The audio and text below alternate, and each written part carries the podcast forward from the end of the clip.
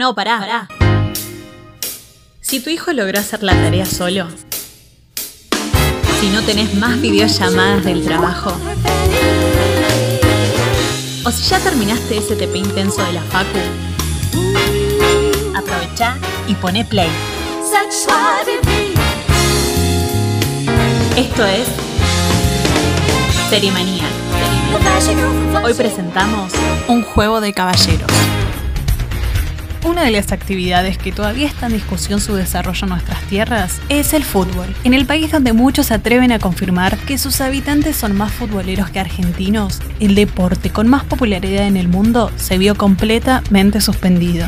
Y probablemente algunos sean televidentes de las eternas repeticiones, además de las actuales ligas europeas, de campeonatos o partidos clásicos que están en la memoria de todos aunque también puede ser que los partidos más vistos en el principio de este confinamiento, pero mediante una plataforma de streaming, quizás fueron los que tuvieron el Darwin Football Club y el All Etonians a finales del siglo XIX.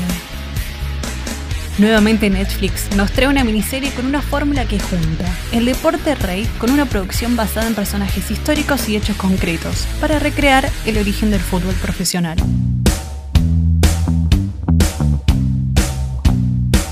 La trama tiene como eje a dos personajes protagónicos. Por un lado tenemos a Ortho Kinnaird, banquero de la élite formado en uno de los colegios más importantes de la aristocracia inglesa, apodado el primer Lord del Fútbol. Por el otro, Fergus Suter, un obrero de las tierras bajas de Escocia y mediocampista, considerado el primer jugador pago y pionero en aplicar tácticas y técnicas de pases. Oigan, el fútbol no es complicado. No siempre deben llevar el balón hacia adelante. Este juego necesita espacio. Hay que jugar con el balón, golpearlo, pasarlo, movernos y pasarlo otra vez. La serie sigue la historia de dos equipos, el All Etonians, formado por ex alumnos del prestigioso colegio Eton, cuna de la elite del Reino Unido, y el Jarwin Football Club, integrado por los trabajadores de una fábrica algodonera en la ciudad de Jarwin.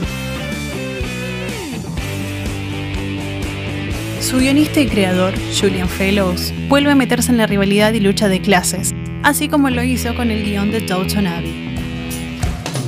Un juego de caballeros gambetea. La identificación de la clase obrera con el fútbol, la resistencia de la alta sociedad para mantenerlo como propio, antecedentes del profesionalismo e incluso incorporación de tácticas que hoy son básicas en el deporte actual.